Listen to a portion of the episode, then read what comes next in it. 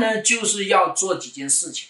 第一件事情，看一下这个婚姻有没有必要存续，用挽救婚姻的五个标准去评估一下这个婚姻有没有必要存续。第二个方面呢，我们要用男人的五个标准去评估一下这个男人有没有必要让他继续。那第三个方面呢，我们要去挑明，你只需要告诉他，你背叛我了，我盯上了，你这件事情搞不下去了。第四件事情，你要告诉他，你必须要分手，分手又要给他分阶段来去做这件事情。最后一个方面呢，我们要盯住我们的目标去干事情，不要被我们的情绪所左右。